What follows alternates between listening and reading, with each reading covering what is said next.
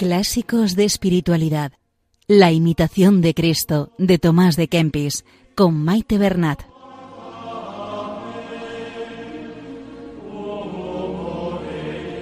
Un saludo a todos los oyentes de Radio María y bienvenidos al programa Clásicos de Espiritualidad con el peregrino ruso. Un saludo a María, nuestra Madre, que interceda por nosotros y por el mundo entero ante el Padre.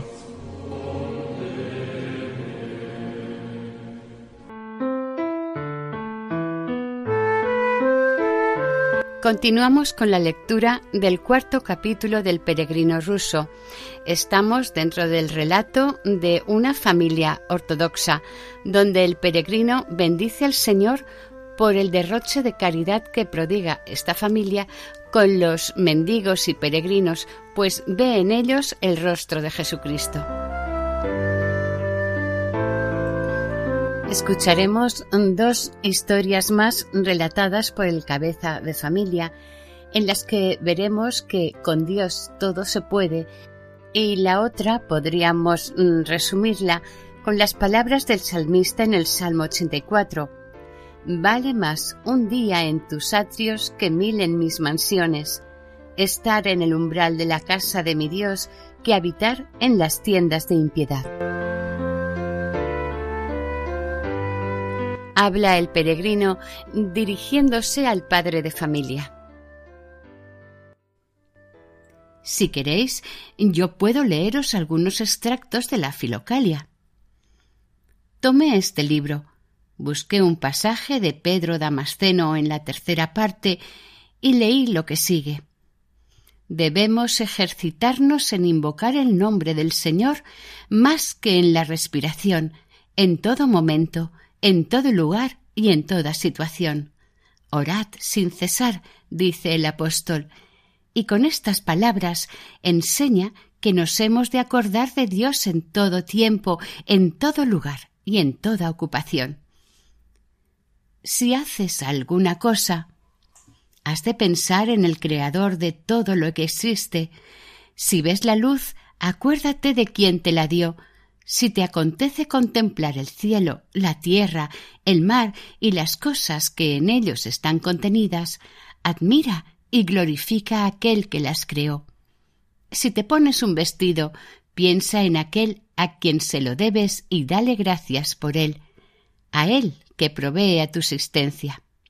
En una palabra, que todo movimiento te sea motivo para celebrar al Señor, y así orarás sin cesar, y tu alma estará siempre en la alegría. Ved qué sencillo, fácil y accesible es este método para cualquiera que tenga el menor sentimiento humano. Este texto les gustó mucho. El Señor me abrazó con entusiasmo, me dio las gracias, miró mi filocalia y dijo tengo que comprar este libro. Lo encargaré a San Petersburgo. Pero a fin de acordarme mejor de él, voy a copiar inmediatamente este pasaje que has leído. Díctamelo. Y lo transcribió inmediatamente con una escritura rápida y bonita. Luego exclamó Dios mío, precisamente tengo aquí un icono de San Damasceno. Abrió el cuadro y fijó debajo del icono el papel que acababa de escribir y dijo La palabra viva de un siervo de Dios puesta debajo de su imagen me moverá a menudo a poner en práctica este saludable consejo. Fuimos después a cenar. Todos estaban de nuevo en la mesa junto con nosotros, hombres y mujeres. Qué silencioso recogimiento y qué tranquilidad durante la cena. Terminada esta hicimos la oración todos juntos, incluso los niños, y me hicieron leer el himno acatista al dulcísimo Jesús.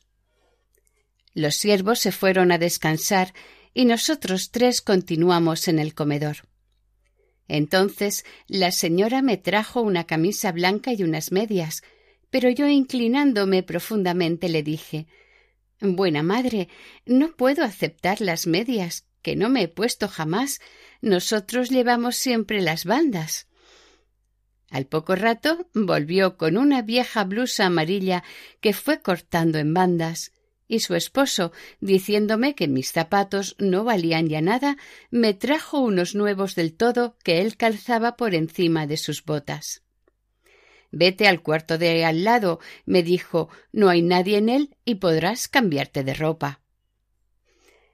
Me fui a cambiar y luego volví donde ellos. Me hicieron sentar en una silla y se pusieron a calzarme. El marido me enrollaba las bandas y la señora se puso a calzarme los zapatos. Al principio me resistí cuanto pude, pero ellos me hicieron sentar diciendo Siéntate y calla, que también Cristo lavó los pies a sus discípulos. No pude resistir más y me eché a llorar. Ellos lloraban igualmente. Entonces la señora se fue con sus niños a dormir y yo me fui con el señor al jardín a conversar un poco. Allí pasamos largo rato. Estábamos sentados en tierra y de repente se me acercó y me dijo Respóndeme en conciencia y dime toda la verdad. ¿Quién eres tú? Tú debes ser de noble familia y quieres pasar por un infeliz. Sabes leer y escribir a la perfección y piensas y hablas correctamente. De seguro tú no has recibido la educación de un campesino. Os he hablado con el corazón en la mano a vos y a vuestra señora. Os he contado mis orígenes en toda verdad y nunca he pensado en mentiros ni engañaros. ¿Y para qué? Lo que yo sé decir no viene de mí, sino de mi sabio y difunto Starets o de los padres en los que he leído. La oración interior, que como ninguna otra cosa ilumina mi ignorancia, no la he adquirido de mí mismo. Ella nació en mi corazón por la divina misericordia y merced a las enseñanzas del Starets. Cualquiera puede llegar a lo que yo he llegado, Basta con sumergirse más silenciosamente en el corazón e invocar un poco más el nombre de Jesucristo, y luego empieza a descubrirse la luz interior. Todo aparece claro, y en esta claridad se hacen patentes ciertos misterios del reino de Dios. Y es ya un gran misterio el que el hombre descubra esta capacidad de entrar en sí que se conozca en verdad y que llore dulcemente sus caídas y su voluntad pervertida. No es muy difícil pensar rectamente y hablar con las gentes. Antes es una cosa posible, porque el espíritu y el corazón existían antes que la ciencia y la sabiduría humanas. Siempre está en nuestras manos cultivar el espíritu por la ciencia y la experiencia, pero donde no hay inteligencia, nada conseguirá nuestra educación. Lo que sucede es que estamos lejos de nosotros mismos y que no sentimos el menor deseo de acercarnos. Andamos siempre huyéndonos de miedo de encontrarnos frente a nosotros mismos. Preferimos las bagatelas a la verdad y pensamos mucho me gustaría llevar una vida espiritual y ocuparme de la oración, pero no tengo tiempo para eso. Los negocios y las ocupaciones me ocupan entregarme a estas cosas con seriedad. Pero, ¿qué es más importante y más necesario? ¿La vida eterna del alma santificada? ¿O la vida pasajera del cuerpo por la que pasamos tantas fatigas? Esta es la explicación de por qué las gentes llegan o a la sabiduría o a la animalidad.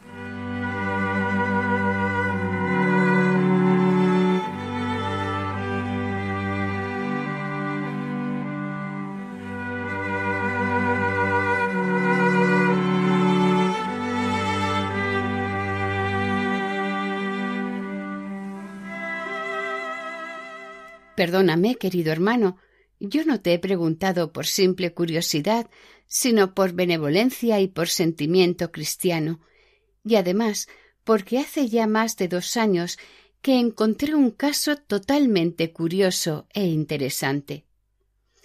Un día llegó a nuestra casa un viejo mendigo muy débil y decaído. Llevaba el pasaporte de un soldado libre y estaba tan pobre que iba casi desnudo. Hablaba poco y tenía las maneras de un campesino. Le dimos entrada en el asilo.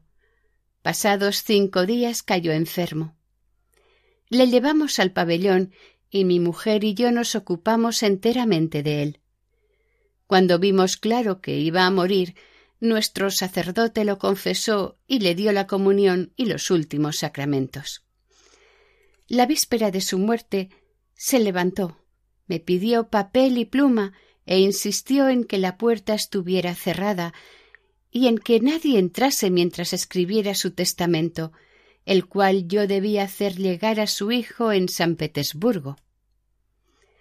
Quedé estupefacto cuando vi que escribía a la perfección y que sus frases eran perfectamente correctas y elegantes y que rebosaban ternura. Mañana te quiero enseñar el testamento del que guardo una copia. Todo esto me causó gran admiración y, llevado de la curiosidad, le rogué que me contase su origen y su vida. Me hizo jurar que nada diría a nadie antes de su muerte, y para gloria de Dios me hizo el siguiente relato. Yo era un príncipe y poseía grandes riquezas. Llevaba la vida más disipada, brillante y lujosa que se puede imaginar. Mi mujer había muerto y yo vivía con mi hijo que era capitán de la guardia.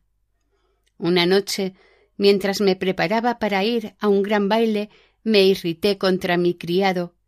En mi impaciencia le golpeé en la cabeza y mandé que fuera enviado a su aldea.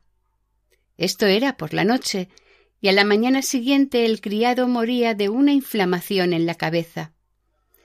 No se dio mayor importancia al asunto y aunque lamenté mi violencia, olvidé completamente lo sucedido.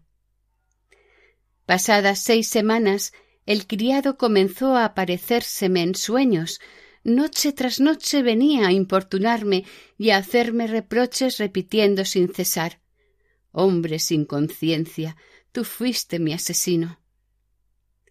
Más tarde comencé a verle estando despierto, las apariciones comenzaron a ser cada vez más frecuentes hasta que acabé por tenerlo presente casi de continuo. Al fin, al mismo tiempo que a mi criado, comencé a ver a otros muertos, hombres a quienes había ofendido gravemente y mujeres a las que había seducido.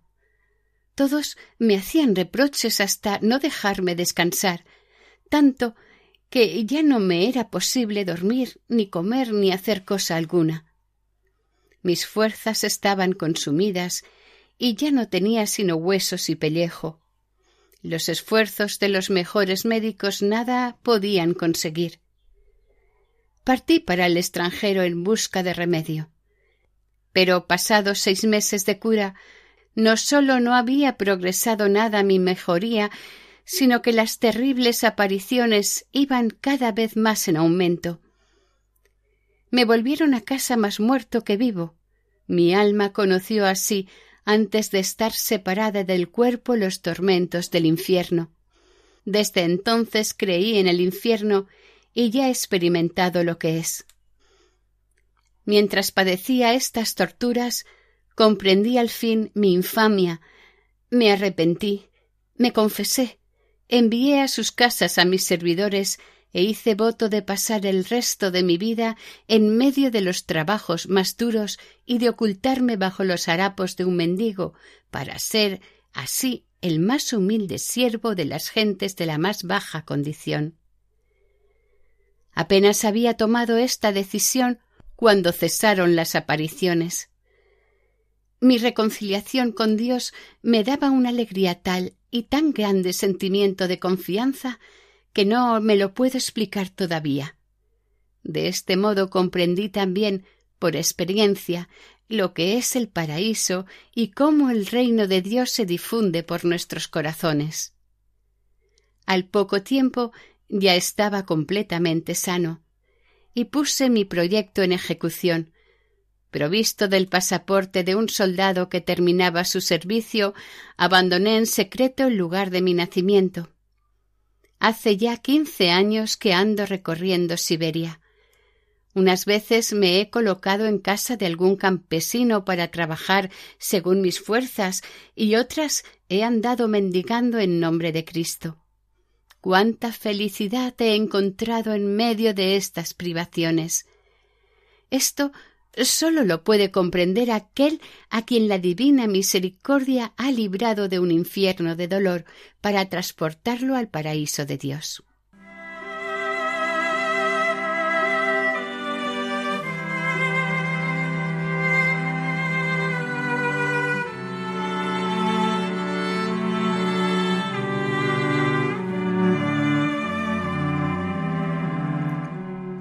Luego me entregó su testamento a fin de que yo lo remitiera a su hijo y al día siguiente moría. Aquí tengo una copia en la Biblia que está en mi saco. Si quieres leerla te la enseñaré. Vela aquí. Abrí el papel y leí. En el nombre de Dios, glorificado en la Trinidad Padre, Hijo y Espíritu Santo.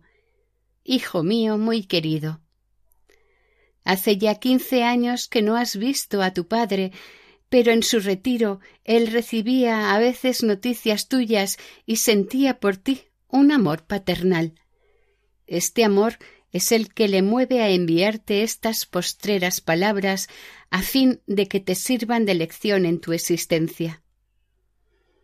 Tú sabes cuánto he sufrido para rescatar mi vida culpable y ligera pero no sabes la felicidad que me han traído durante mi vida oscura y errante los frutos del arrepentimiento. Muero en paz en casa de mi bienhechor, que lo es también tuyo, porque los beneficios que recibe un padre se extienden igualmente al hijo afectuoso. Exprésale mi agradecimiento de todas las maneras que te sea posible.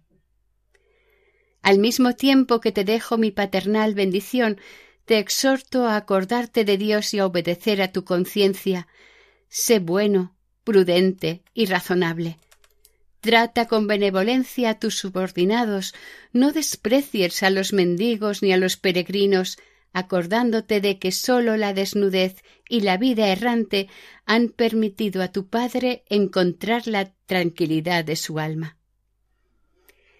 Pidiendo a Dios que te conceda la gracia, cierro tranquilamente los ojos en la esperanza de la vida eterna por la misericordia del Redentor de los hombres, Jesucristo. Así conversábamos con este buen hombre que me hospedaba en su casa. En un momento dado yo le dije Yo creo, Señor, que vuestro asilo os atrae bastantes dolores de cabeza hay tantos hermanos nuestros que no se hacen peregrinos sino por dejadez o por pereza y que andan por esos caminos como libertinos, según yo mismo he podido ver más de una vez. No, esos tipos son más bien raros, me respondió. Aquí apenas hemos acogido sino a verdaderos peregrinos, y cuando se presenta alguno que no parece tan serio, nos portamos con él con la mayor simpatía y lo tenemos un tiempo en el asilo. Puestos en contacto con nuestros pobres hermanos de Cristo, a menudo se corrigen y parten con un corazón manso y humilde. No hace mucho que tuvimos un caso de estos. Un comerciante de nuestra ciudad había caído tanto que todos lo echaban a palos y nadie le quería dar ni siquiera un pedazo de pan.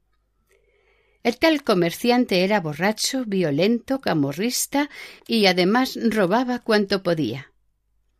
Un día llegó hasta nuestra casa empujado por el hambre. Pidió pan y aguardiente, pues le gustaba mucho beber. Le recibimos muy amablemente y le dijimos Quédate aquí y tendrás cuanto aguardiente te apetezca, pero con una condición. Después de haber bebido, irás a acostarte, y si armas el menor escándalo, no sólo te echaremos para siempre, sino que pediré al preboste que te encierre por vagabundo. Aceptó y se quedó entre nosotros.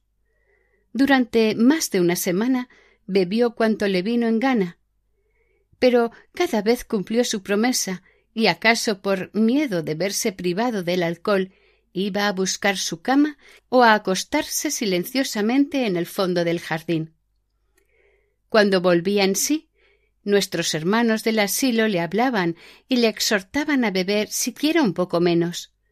Así comenzó a hacerlo y a los tres meses se había vuelto completamente sobrio. Ahora trabaja en alguna parte y no come el pan ajeno. Anteayer estuvo a visitarme. Cuánta sabiduría en esta disciplina conducido por la caridad, pensé yo y exclamé. Bendito sea Dios que con su misericordia está presente en vuestra casa. Acabada esta conversación, comenzó a invadirnos un poco el sueño, pero oyendo tocar la campana que llamaba al oficio de la mañana, nos fuimos a la iglesia donde ya estaba la señora con sus niños. Oímos el oficio y después la divina liturgia. Yo estaba en el coro con el señor y su hijo, mientras que la señora y su hijita estaban donde se abre el iconotasto a fin de poder ver la elevación de los santos dones. Oh Señor, y cómo oraban todos, y cuántas lágrimas de gozo derramaban. Sus rostros estaban tan iluminados que mirándolos me puse a llorar. Terminados los oficios, los señores, el sacerdote, los sirvientes y los mendigos se sentaron todos junto a la mesa. Había como unos cuarenta mendigos, enfermos y niños. Qué silencio y qué paz alrededor de la mesa.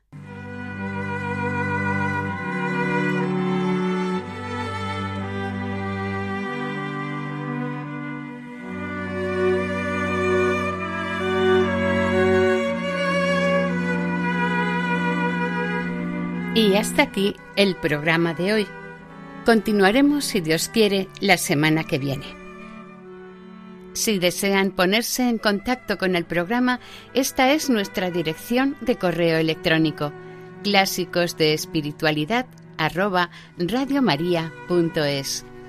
En la sección de podcast de la página web de Radio María pueden volver a escuchar el programa de hoy y todos los emitidos anteriormente también hay posibilidad de descargarlos. Si prefieren adquirir el DVD, pueden llamar al 91 822 80 10. Que el Señor y la Virgen les bendigan.